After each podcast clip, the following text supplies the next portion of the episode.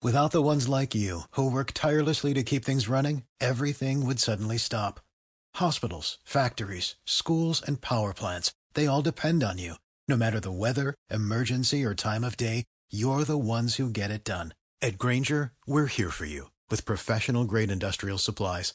Count on real time product availability and fast delivery. Call clickgranger.com or just stop by. Granger for the ones who get it done. Hola a todos y bienvenidos a By Podcast, tu podcast semanal sobre inversiones. En el episodio de hoy os traemos un episodio bastante interesante en el que hablaremos de inflación, deuda, un poquito de oro. Y para hablar de eso estamos como siempre con Martí Alonso. Buenas, Martí. Todos, espero que hayáis tenido un magnífico arranque de año. Y como decía Albert, pues vamos a hacer un poquillo a ver cómo nosotros miramos de invertir en periodos de crisis, que como sabéis, eh, pues la gran mayoría de países desarrollados está dando por supuesto que en 2023 o en 2024 pues van a entrar en crisis. Eh, la idea es tocarlo un poco por encima sin, sin explayarnos mucho en, en, la situación macroeconómica, sino decir, pues bueno, hacer una pintura rápida de por qué más o menos se puede esperar una crisis y también hacer una pintura rápida sobre eh, maneras en las que te puedes posicionar eh, sin dejar de estar invertido, porque es importante estar eh, casi siempre eh, todo lo que tú puedas invertido para no perderte luego las, las subidas posteriores. y sin más dilación, empezamos ya, si os parece.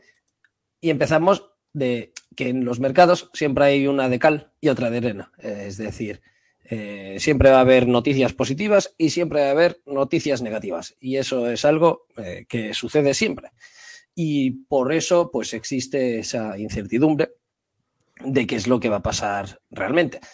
El mercado lo que termina haciendo al final es moverse con un péndulo y suele exagerar yendo hacia un lado o exagerar yendo hacia el otro y ahí es precisamente donde pueden aprovecharse las, las oportunidades. ¿Por qué la situación actual? Pues bueno, puede ser un tanto por ciento eh, complicada. Eh, en primer lugar, es que muchas de las compañías que están cotizando actualmente pues, no tienen beneficios. En el año eh, 1998, el porcentaje de compañías que no generan beneficios en el Russell 2000 pues era cercano al 20%. A día de hoy está por encima del 40%.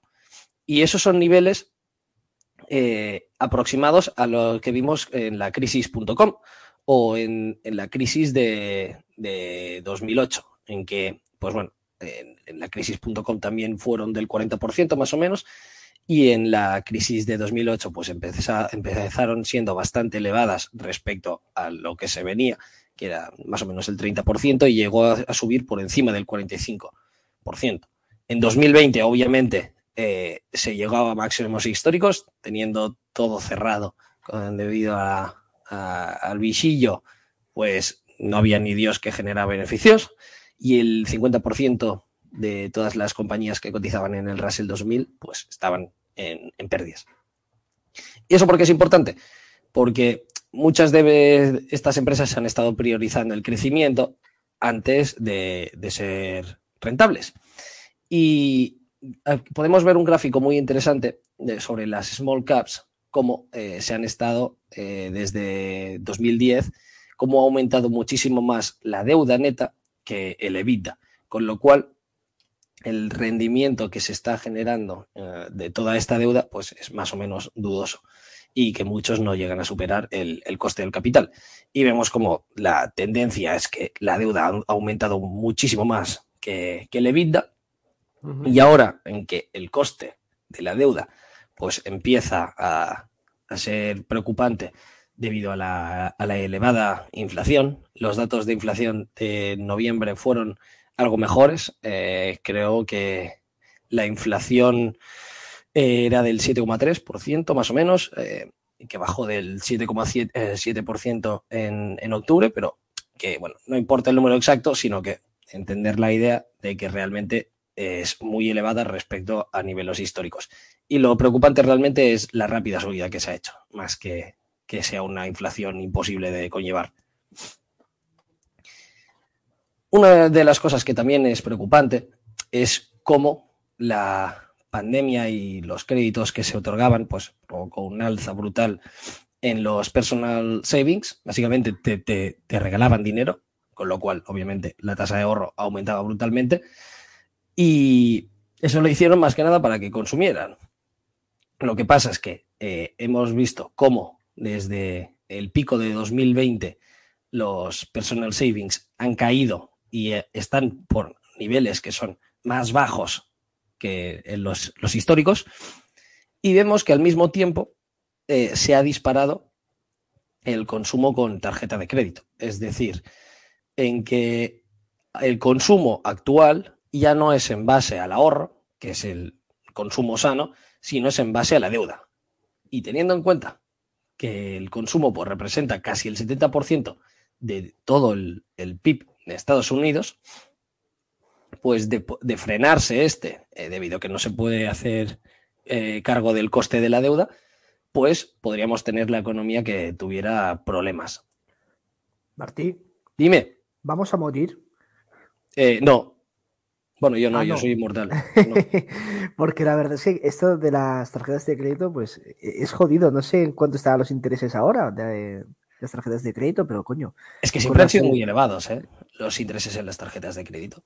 Sí, pero con la, claro, pueden ser elevados con los tipos al, al 1%, pero con los tipos al 4% se tendrán que subir bastante. O, ah, a ver, sí, no, o sea, eh, eso tiene trampilla. Por ejemplo, cuando los tipos de interés estaban eh, pues entre el 1 y el 2%, había una empresa que hemos comentado bastante por aquí, llamada Synchrony Financial, en que el tipo de interés de sus tarjetas era del 25-30% fácilmente. Con lo cual, eh, los que son subprime, al final, van a continuar siendo subprime. Hmm. Y no, o sea, claro, eh, no es distinto que te aumente eh, en los primes, o sea, es decir, los tipos de interés donde van a afectar más van a ser en personas con una calificación crediticia más o menos decente, porque los otros, como son tan ya malas, o sea, no importa el ciclo económico que te van a cobrar todo lo que puedan. Mm. Y la cosa está en qué porcentaje de todos los que son primes van a terminar siendo subprimes y etcétera, etcétera. Pero yo sinceramente, yo me mantengo optimista, ¿eh? Y eso, pues obviamente es un problemón, pero yo me mantengo optimista, no, no, no, no quiero hacer el vídeo clickbait de que vamos a morir todos, porque yo no lo veo así. Pero bueno. Ya tengo el título para el podcast. ¿Vamos a morir en 2023? Eh, visitas va a tener más, seguro.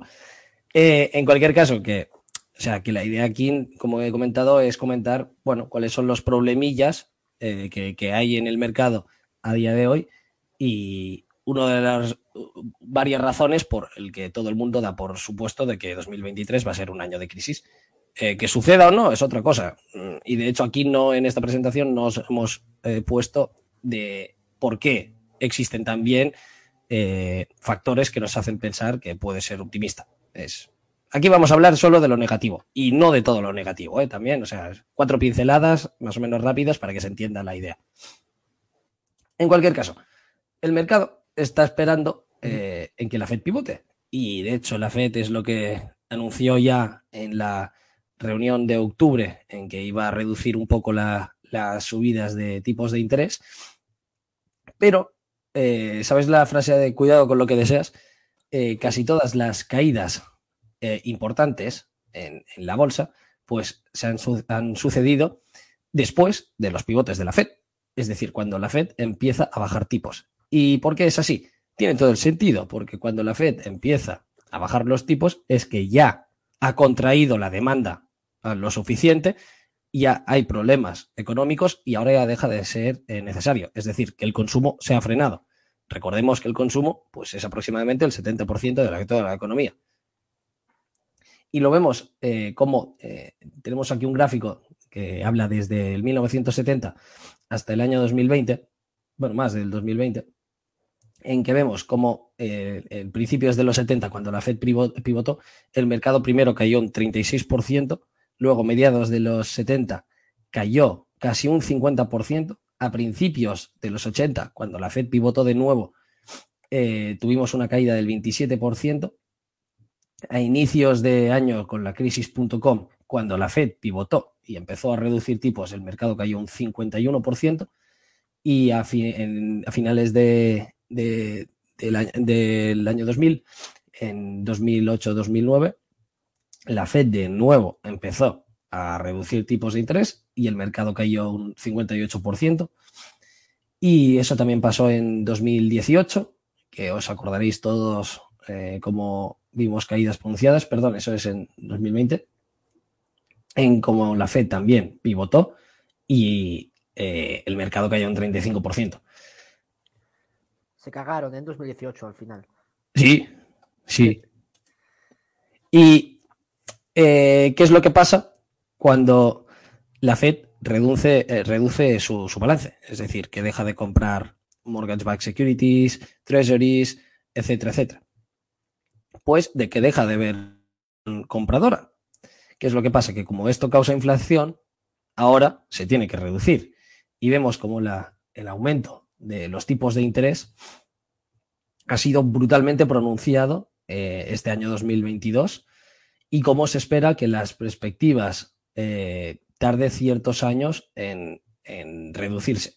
De hecho, leí por no sé dónde en que una vez la inflación supera el 5%, de media se tarda unos 10 años en volver a estar en el objetivo del 2,5, que es lo que tienen todos los, los bancos centrales. Y Yo para llegar... seguro, Martí, de que, de que volvamos eh, al, al objetivo del 2. Por Pues fin, no lo sé, ¿eh? Sinceramente. Ya Yo no lo sé. Comentaremos después, lo comentaremos después, pero no Mm. les interesa. No les interesa. No, no, claro que no. Con toda la deuda que tienen los, los bancos, los bancos centrales, que va.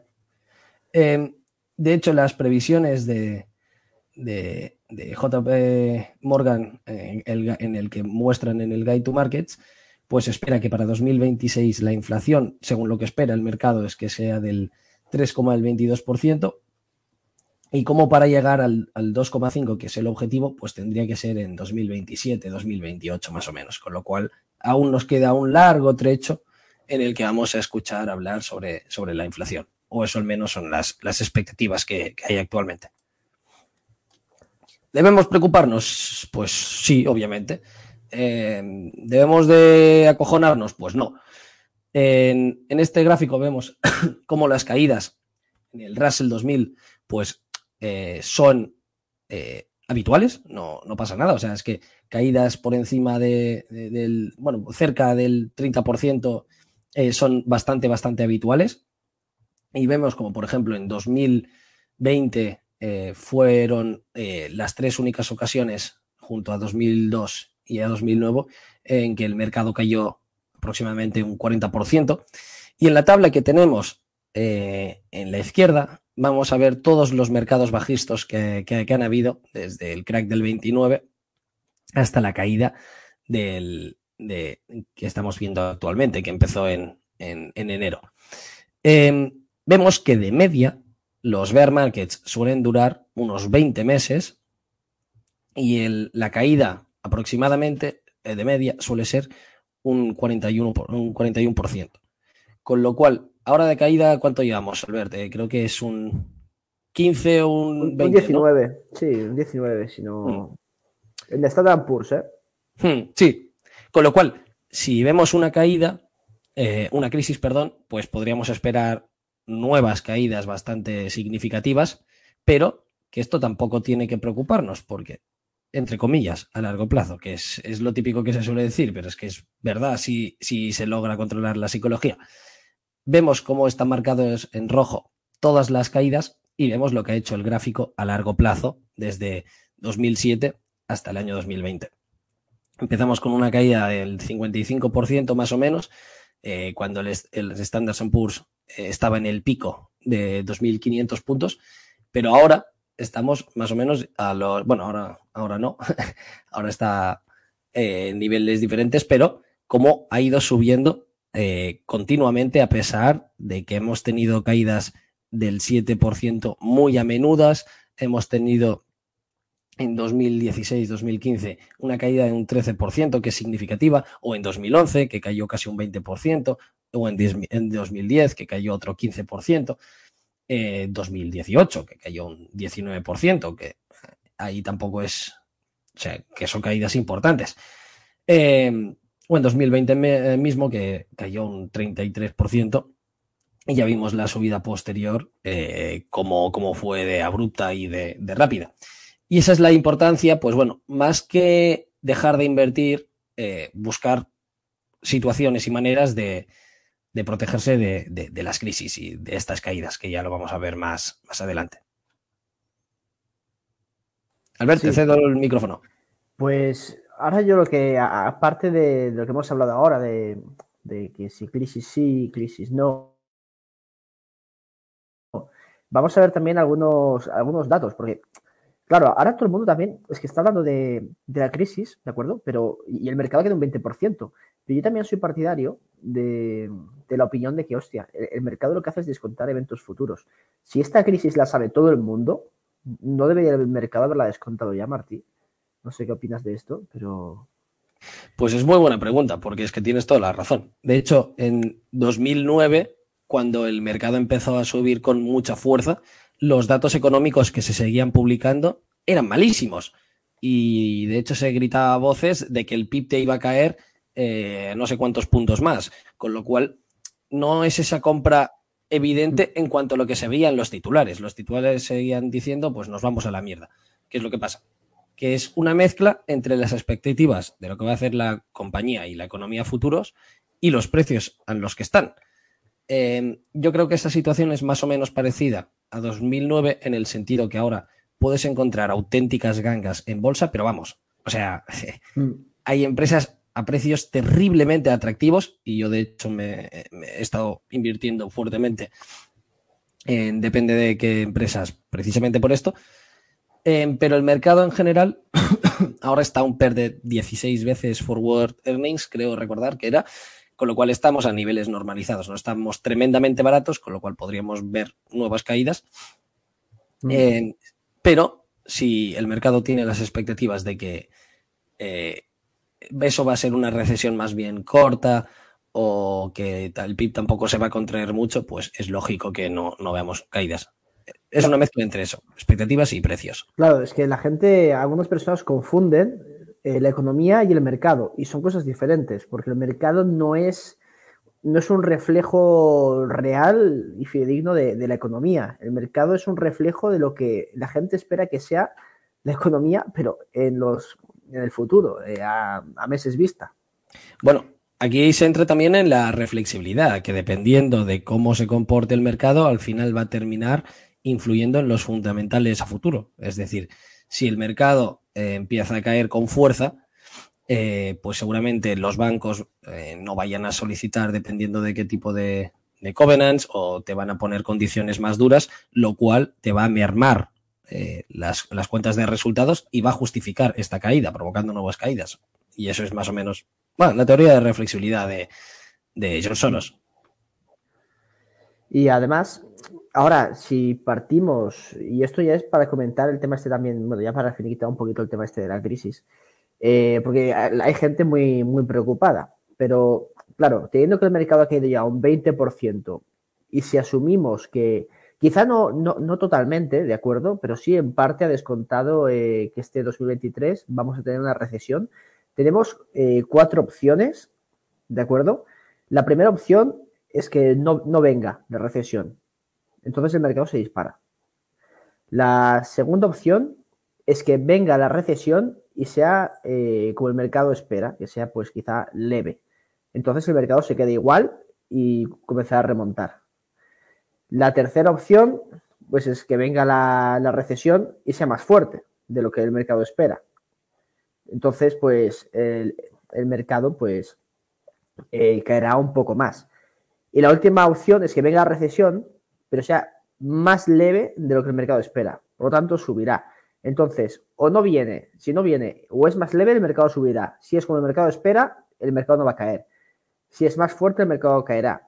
Tres de las cuatro opciones, pues dos son positivas, una es neutra y una es negativa. O sea que, que yo, en cierta forma, creo que hay más posibilidad de que quizás sí que veamos el mercado que haga zigzag, pero no lo veo tan mal la verdad, la situación ahora mismo, teniendo en cuenta que ha caído un 20%, que siempre puede caer más y siempre puede venir una, una, recesión más fuerte de lo que el mercado descuenta, obviamente, pero yo no lo veo tan mal como mucha gente. Lo, lo pinta en ese sentido. Y, después ya vamos a entrar un poquito a hablar de, las gráficas y sobre los tipos de, interés, porque sí es cierto que ahora hemos visto una fuerte, una fuerte subida a los tipos de interés, pero bueno, eh, por ejemplo, aquí os he puesto eh, lo que viene siendo la yield, la rentabilidad de los bonos a 10 años del Reino Unido y la deuda. Como podéis ver, pues a medida que sube la deuda, los tipos de interés van bajando, sale más a cuenta endeudarse, eh, por lo tanto es un movimiento lógico. Podemos ver lo mismo aquí en el, en el gobierno de Japón, que la deuda sigue subiendo respecto al, al PIB y el rendimiento de los bonos eh, sigue bajando. Y de hecho Japón ya está comprando bonos de nuevo, porque Japón tiene, creo que es el país con más deuda de, pública del mundo, me parece. Pero la, historia es que Japón, la inflación tampoco les ha pegado tan fuerte, con lo cual eh, creo recordar que mientras en Estados Unidos, por ejemplo, ha sido eso, em, entre el 7,3 creo recordar o el 7,7 en octubre, en Japón, si no me equivoco mucho, eh, juraría que estaba entre el 3,5, una cosa así, con lo cual ahí tampoco tienen un problema tan grave como aquí. Ahora en Japón, en 2022, en el 3,8. Pero igualmente eh, es, claro, porque tiene otros factores que afectan también al tema de, la inflación, no solo esto, pero esto es una rueda al final. Eh, tienes que controlar los tipos y esto sigue, sigue creciendo. O sea, aunque no tengas los efectos en el corto o medio plazo, eh, a la que te cambie una variable o lo que sea, pues esto no es, no es nada sostenible. O sea, tú no puedes endeudarte infinitamente sí. y generando dinero. Además, la economía de Japón está bastante muerta. Eso también. Ahora, de hecho, te pagan para tener hijos en Japón, que han visto que tienen un problemón de eh, por el envejecimiento de la población y, bueno, pensiones y que no tienen empeño trabajando al final. Está bien, en, Hungría también lo hacen, ¿sabes? Son países más serios. Eh,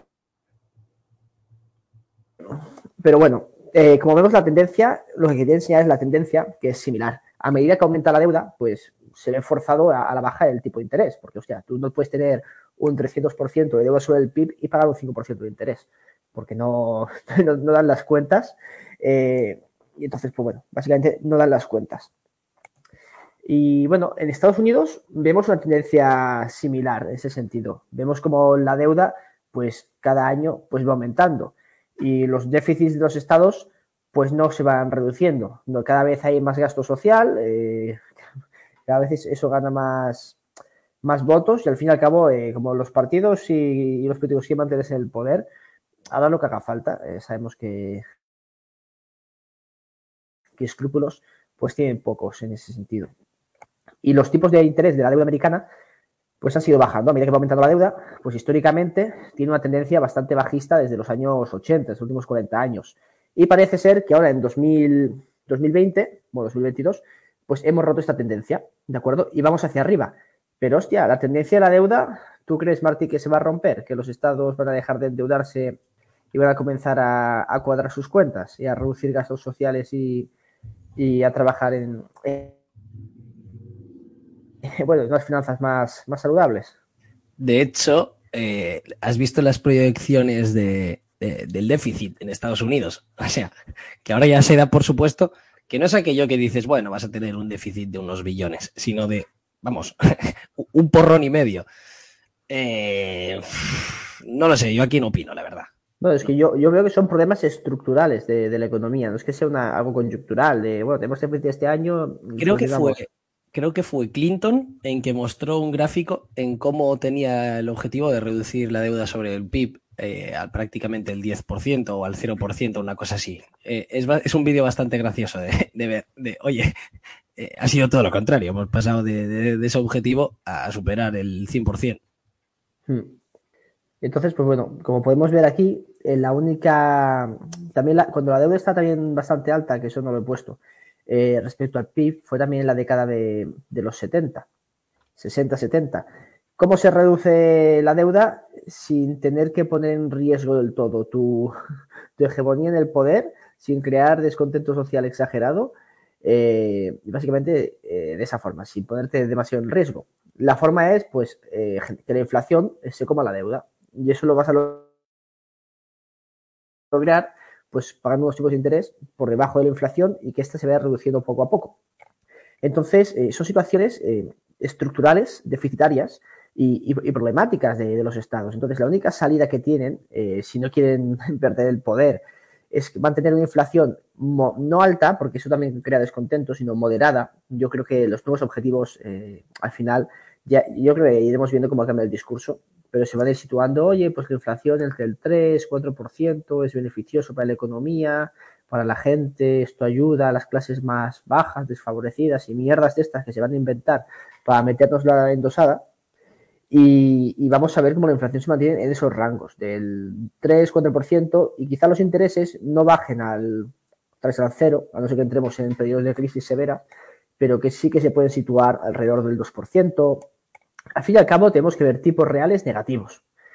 Eh, para que estos problemas de la deuda se vayan solucionando. Y además una inflación del 3-4%, pues para el, público en general es bastante soportable, no va a generar un descontento demasiado, demasiado grande, igual que un 2%.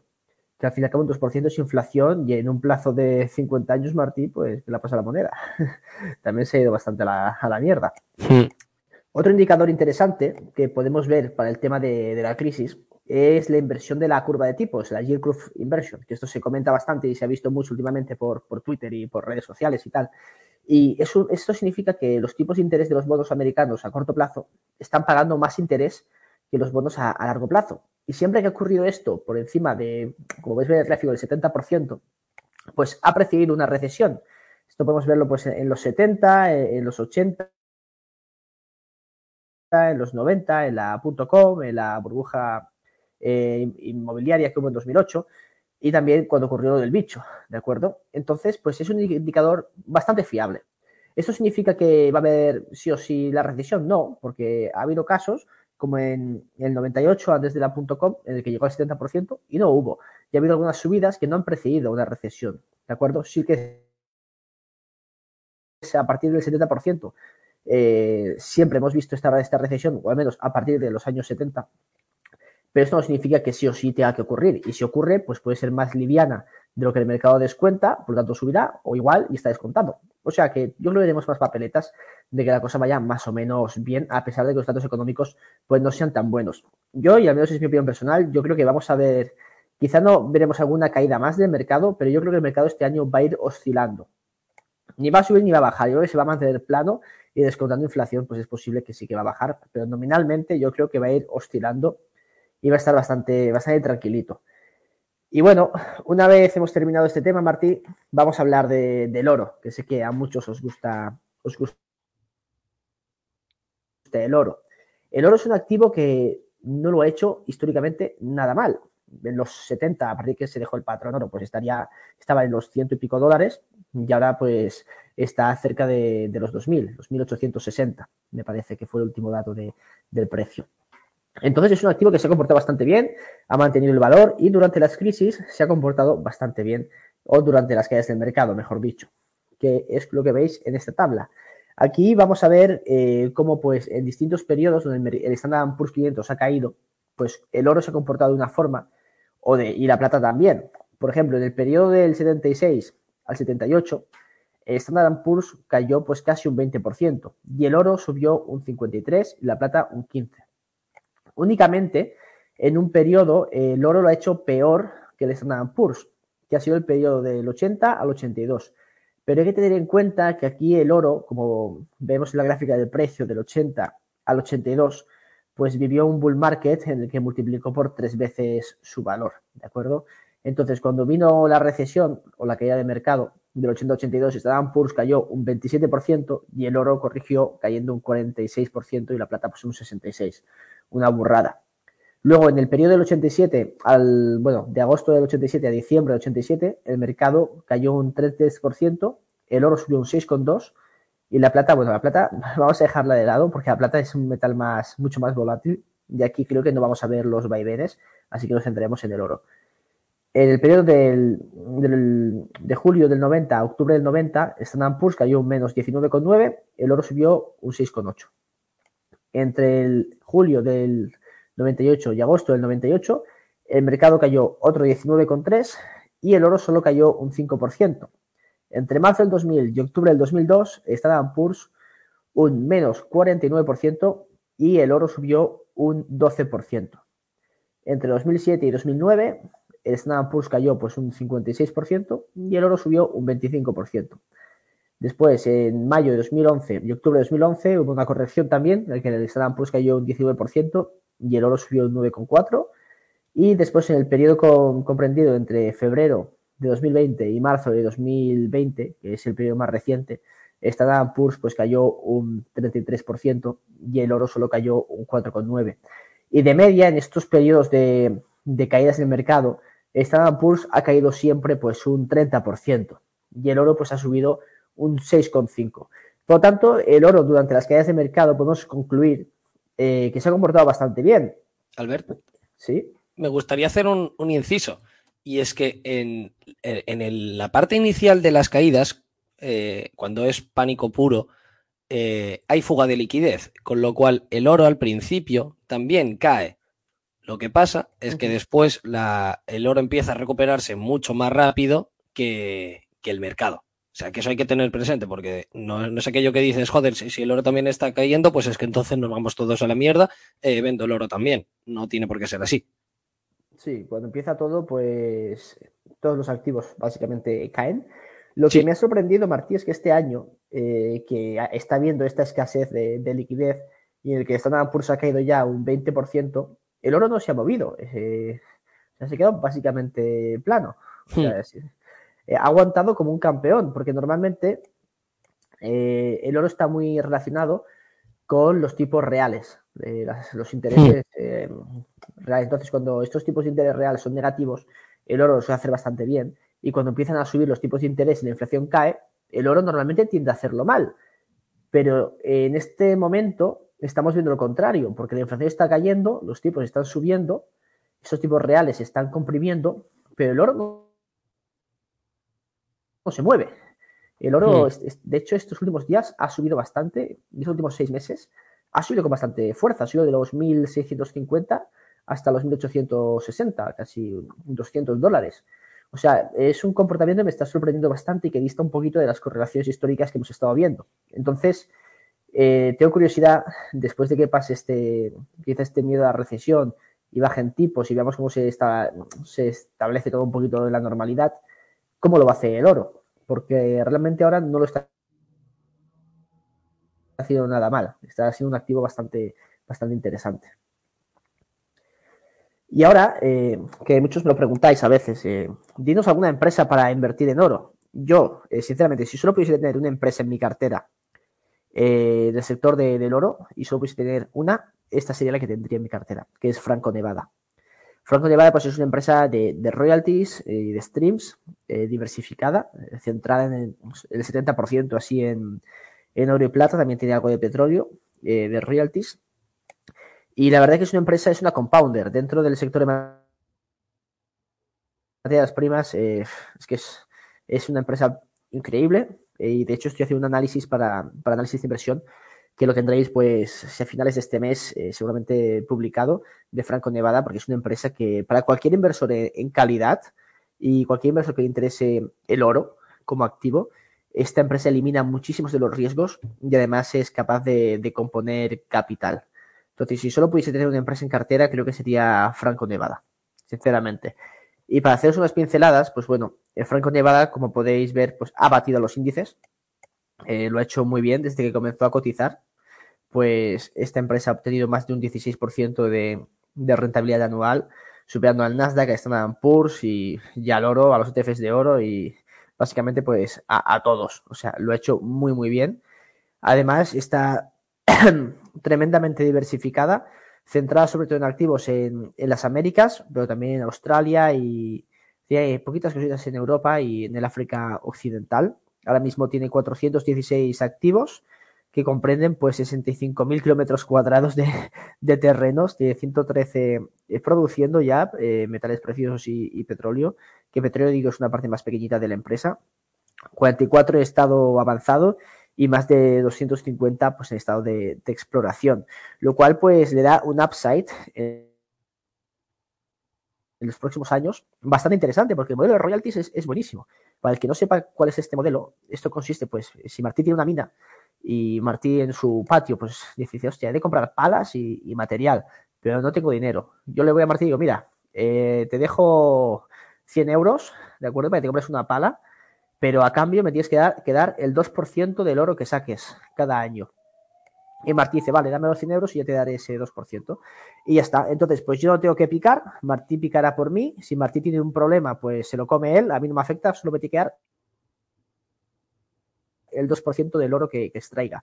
Y al tener, pues, 100 Martís eh, por la provincia de Girona acabando en su patio sacando oro, si un Martí, pues, se muere de un cometílico, me quedan 99 Martís para que sigan produciendo oro. Entonces, ¿te parece un buen modelo o no? De, negocio, eh, a ver, sí, sí, obviamente es espectacular. O sea, el problema que yo le veo en el sector de, de las royalties de oro es que es demasiado espectacular y las barreras de entrada, pues es básicamente tener pasta. Y antes, cuando estaba Franco Nevada y era el único player, todo era jiji jaja porque tú tenías los deals que querías eh, al tipo que querías, porque además el margen de diferencia respecto a la deuda bancaria es brutal. O sea, tú vas a un banco y dices, mira, no tengo nada, pero necesito 5 millones porque a lo mejor tengo oro aquí. Después tú ves la tasa de éxitos que suelen tener estos proyectos y el banco te dice, mira, pues eh, te lo presto al 15% de interés. O sea, la diferencia es brutal. Pero claro, ahora al haber tantos, tantas empresas de royalties eh, en que todos tienen mucha calidad, ahora no. Pero creo que eh, todos los activos en exploración que vaya a haber a futuro, pues van a ser bastante peores porque van a estar más, más competidos, en mi opinión. Así que no sé hasta qué punto eh, eh, de cara a un futuro puede tener riesgos. Dicho esto, que como tienen una pipeline de hace muchísimos años, de cuando eran ellos solos, pues aún siguen teniendo muchos activos buenos eh, que tenga a, nivel actual durante, yo qué sé, cinco años, diez años, que van a estar produciendo buenos retornos. Hmm. Bueno, de hecho, empresas de royalties grandes tampoco hay tantas. la más grande creo que después de Franco Nevada está Wheaton, que se centra en streams, y luego Royal, me parece, que ya es más, más pequeñita. Entonces, sí, el, problema que tiene es esto, que han, salido muchas empresas de royalties, pero son más pequeñitas y, se centran en deals que a Franco Nevada pues no, le interesan, porque no le repercuten demasiado. Entonces, sí es cierto que el Franco Nevada tiene cinco activos que son muy grandes y tiene la ventaja de, eh, de ser una empresa grande y poder invertir en grandes proyectos. Que también las royalties pequeñitas me, a mí la verdad me gustan bastante, pero tienes que estar más pendiente de ellas y tienes que analizarlas más. Lo bueno de Franco Nevada es esto, que tienes activos mm. con una vida bastante larga de producción, tienes unos cuantos que van a entrar a producir y tienes bastantes activos de, exploración también. Por lo tanto, aunque no hagan más deals, en los próximos años están bastante cubiertos. Hmm. Y además tienen acceso a, a grandes proyectos que otras royalties está totalmente descartado porque no tienen capital suficiente y además tienen también la reputación, que es algo, algo importante en, cualquier negocio. Claro. Entonces, pues por esto me gusta bastante Franco Nevada, aunque para mi cartera personal, para mí es una empresa demasiado grande. Ya sabes que a mí, pues bueno, eh, ya me y en general ya sabéis que me gustan empresas más especulativas y más pequeñitas, pero si fuese un inversor más conservador, esta sería una de las opciones. Además, como podemos ver, durante los bull markets se ha comportado de forma espectacular y durante los bear markets ha caído muchísimo menos eh, que el oro y los índices. De media, pues eh. es que lo ha hecho, lo ha hecho muy bien. Es brutal. O sea, para poner en números, eh, de 2008 a 2012, Franco Neda subió un 32 y el oro un 14. En el bear market de 2013 a 2015, Franco Nevada cayó un 6 y el oro un 14. O sea, es, brutal la diferencia. Y en el bull market desde 2016 hasta ahora, pues Franco Nevada ha subido un 20% y el oro un, un 7%. O sea, la diferencia es, es, brutal. Claro, es que está muy bien porque tienes el apalancamiento en el oro y después si cae, no te repercute demasiado. O sea, los costes son, bajos. Claro, son, son, muchas ventajas. Esta tiene pues unos, unos unos ROA, unos ROI, unos ROI que enormes y unos márgenes eh, brutales, porque total, no, tiene costes. Una vez compras la royalty, no tienes ningún coste. Y la royalty supongo que al principio pues le va a salir muy barata. Además, para que le gusten los dividendos, pues... Sí, o sea, la las compras de exploración sí, luego se ha metido en proyectos eh, megalíticos, como el de Cobre Panamá, que ahora pues eh, no es una royalty, tiene parte de la, de la producción y mm. tal eh, que eso ya lo comentaremos en el análisis, y al gobierno de Panamá se ha puesto bananero y le quieren subir los impuestos a Comer Panamá. Eh, me gusta más el sistema de royalties, porque total, así no te afectan los, impuestos. Tú pagame en oro y ya, y ya nos buscaremos la vida. Y luego, para el que le guste el, para que le guste los dividendos, pues la empresa, a pesar de las fluctuaciones del precio del oro, como podemos ver, a partir de 2008 hasta ahora, el oro ha ido fluctuando, pero la empresa ha podido ir aumentando los dividendos. Así para que, para el que le guste los dividendos, pues es una empresa también a, tener en cuenta. Ahora mismo la yield que paga creo que es cerca del 1%. Y bueno, pues yo os voy a traer otro tipo de modelos de negocio y más que eh, hablar sobre empresas en concretas, sino es en pensar en modelos de negocio en concreto en que sean resistentes a las crisis. Eh, por ejemplo, el caso de, Visa, en que como todos sabéis, el eh, Visa lo que hace es quedarse un tanto por ciento de cada transacción que se realiza. Em, y eso es significativo, porque si la inflación es del 7% o del 2%, a Visa no le importa, porque como que se queda un tanto por ciento, no termina por, por afectarle. Y eso ha provocado de que sea un negocio muy, muy, muy, muy, muy resistente a, a las crisis. Y además es una empresa de gran calidad, o sea, con un MOAT eh, brutal, economías de escala, efecto red, o sea, es, un auténtico empresón. Y eso explica, pues, su, grandísimo comportamiento, que ha subido un 1.200 desde que salió a cotizar. Y en 2008, pues se, se, la pegó bastante, obviamente, pero es que tampoco era el monstruo que es actualmente.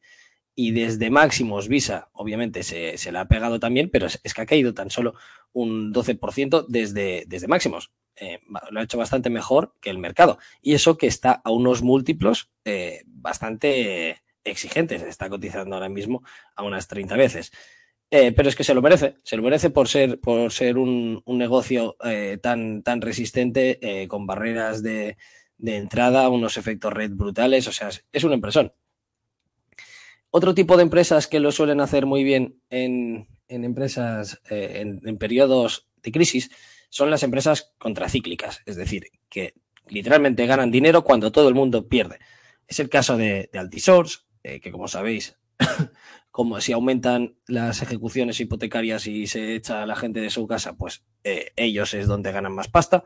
Tenemos el caso de Flow Traders, que es un market maker que lo que hace es ganar dinero con la volatilidad. Y como las caídas suelen ser más pronunciadas y rápidas que las subidas, eh, pues se beneficia de facto. De hecho, eh, cuando hay una crisis, estos tíos ganan muchísima pasta, les va muy bien. O el caso de Geogroup también, que es una empresa de, cárceles. Cuando hay crisis aumenta la delincuencia, con lo cual eh, aumenta tu base de clientes potenciales. Eh, otro tipo de empresas que funcionan muy bien son las que tienen contratos estables a muy largo plazo. Y aquí es importantísimo ver la, la contrapartida, con quién tienes el contrato. Y en el caso, por ejemplo, de Lockheed Martin, tienes el contrato con, Estados Unidos, con el gobierno de Estados Unidos y la grandísima mayoría de gobiernos. Eh, para que un gobierno no te pague, mucho se tiene que, liar. Y cuando tienes un backlog en que tú tienes con los contratos actuales para años y años y años, si hay una crisis más o menos breve, tú ni te enteras. Y de hecho, el gasto en defensa eh, es, es, cuestión de seguridad nacional. Es decir, ya puede haber una crisis, pero tú vas a tener que invertir en defensa, sí o sí, porque es que si no te invaden. O pierdes la ventaja tecnológica a largo plazo, con lo cual estas empresas también suelen hacerlo muy bien en periodos, disculpas, en periodos de crisis. Otras empresas que son las que serían antifrágiles, es decir, las que se benefician eh, de las crisis y que a largo plazo les va mucho mejor. Un ejemplo serían las empresas con mucho cash, o ah, podremos hablar de, de, de Berkshire Hathaway, por ejemplo, que tiene muchísimo cash. Al ser eh, tan grande en un bull market, pues solo puede comprar empresas que sean ya muy, muy, muy, muy grandes, con lo cual eh, suelen estar ya más bien muy bien valoradas si no cotizan a un premium que ya son precios en que no, no, no vas a, ganar pasta. Pero cuando hay un crash, eh, tú puedes tener la oportunidad de usar estos billones y billones para, por ejemplo, rescatar empresas muy grandes en que o lo haces tú o no lo hace nadie y por lo cual puedes poner todas las condiciones que tú quieras. O puedes encontrar empresas que normalmente, eh, al ser tan líquidas o al ser tan grandes, tú impulsarías ya directamente el, precio por arriba, con lo cual no podrías tener una posición significativa eh, de manera más o menos rápida, sino tendrías que ir comprando poquito a poquito. Em, en las crisis encuentras gangas en todos, en todos lados, incluso en, las empresas más grandes. Otro tipo de empresas que son eh, interesantísimas es aquellos en que sabes que el consumo no te va a caer durante una crisis. Si tú bebes agua, tú vas a beber la misma agua, eh, sea 2008 o sea 2021. Vas a tener que necesitarlo.